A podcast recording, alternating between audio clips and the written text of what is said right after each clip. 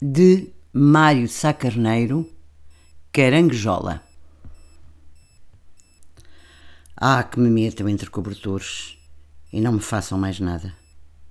Que a porta do meu quarto fique para sempre fechada, que não se abra, mesmo para ti, se tu lá fores.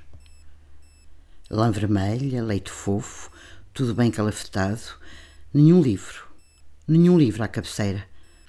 Façam apenas com que eu tenha sempre a meu lado bolos de ovos e uma garrafa de madeira. Não, não estou para mais. Não quero mesmo brinquedos. Para quê? Até se me dessem, não saberia brincar. Que querem fazer de mim com estes enleios e medos? Não fui feito para festas. Larguem-me, deixem-me sossegar. Noite, sempre pelo meu quarto. As cortinas corridas e o aninhado a dormir bem quentinho. Que amor! Sim, ficar sempre na cama, nunca mexer, criar bolor. Pelo menos era o sossego completo. História era a melhor das vidas. Se me doem os pés e não sei andar direito, para que hei de teimar em ir para as salas de Lorde? Vamos, que a minha vida por uma vez se acorde com o meu corpo e se resigna a não ter jeito.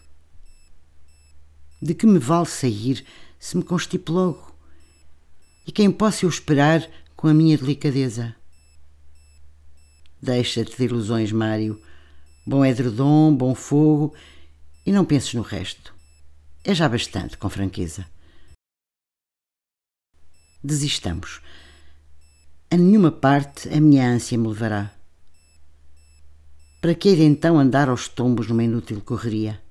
Tenham dó de mim, com a breca, levem-me para a enfermaria, isto é, para um quarto particular que o meu pai pagará. Justo. Um quarto de hospital, higiênico, todo branco, moderno e tranquilo. Em Paris é preferível por causa da legenda. Daqui a 20 anos, a minha literatura talvez se entenda. E depois, estar maluquinho em Paris Fica bem, tem certo estilo. Quanto a ti, meu amor, podes vir às quintas-feiras. Se quiseres ser gentil, perguntar como eu estou.